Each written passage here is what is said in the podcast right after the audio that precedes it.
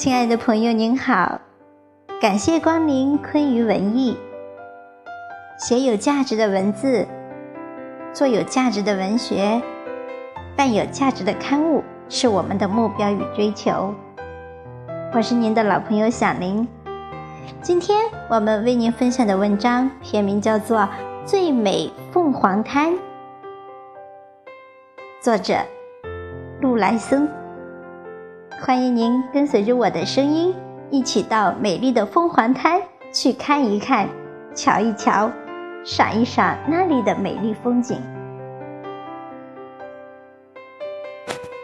凤凰滩曾经是一个美丽的地方，一个迷人的地方，一个充满着梦幻的处所，一个激情燃烧的场地。我小的时候经常住外婆家，所以也就能在一些季节里随外婆到凤凰滩玩儿，特别是夏季里。总是外婆挎上一篮子衣服，踮着小脚在前面走着，我则在后面屁颠屁颠地跟着，像一个跟屁虫。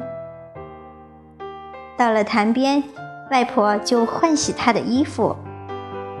它不用肥皂，而是用一种白色的干子泥。那是一种特有的泥土，能洗去油渍，自然功能有点像南方的皂角。他用心的把干子泥涂抹到衣服上，浸泡一会儿后呢，就用木瓜棒槌砸了，于是“梆梆梆”的针衣声就回响在凤凰滩里。外婆换衣，我就沿河沿淘取沿边泥水中的烂泥草，因为每一把烂泥草里总能掏出几只小虾或者几条小鱼儿。我们就这样各自做着自己的事情。听不到针衣声了，我就抬头看一下。我离远了，外婆就吆喝一声：“别跑远了，快回来！”直到夕阳西下，外婆再挎上她的篮子，我继续屁颠的在后面，我们一起回家。现在想来，夕阳之下那一前一后拉出的影子，真像一条大蜥蜴拖着一条长长的尾巴。有时候我们回家会遇到一些姑娘媳妇们。端着几件衣服，纷然走向凤凤凰滩。这使我充满了疑惑。后来才明白，这些人只是为了去迎接那凤凰滩的黄昏和夜晚，好在这柔软的潭水里洗一下澡，浸泡出一天的疲劳。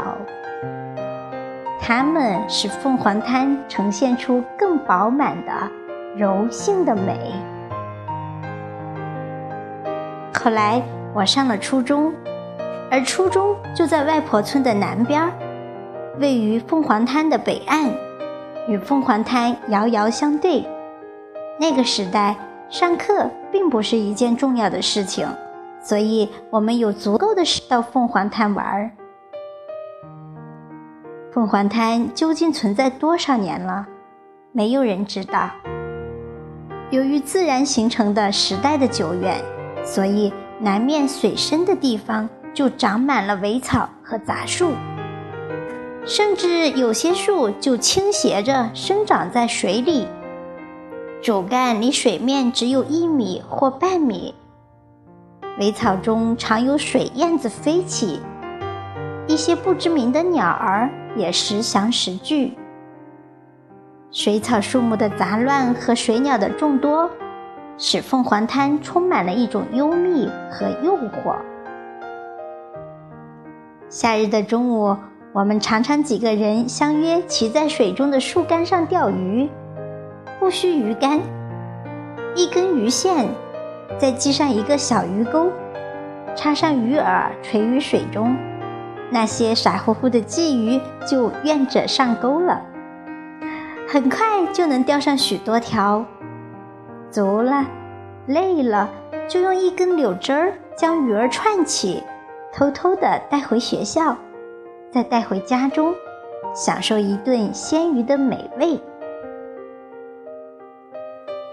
夏日的一场雨后，雨过天际，明月高悬，清辉倾泻，凤凰滩就会传出阵阵蛙鸣，蛙声径直穿透进上自习的教室里。学生们即刻丧失了读书，迷醉在这如鼓的蛙声里，和窗外醉人的朗月里。有时，蛙鸣声会戛然而止，那就一定是有狐狸或者环兽在水边逡巡了。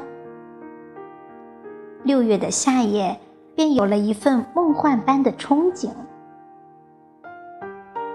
有一段时间。我曾经迷惑，为什么叫凤凰滩而不是凤凰湾呢？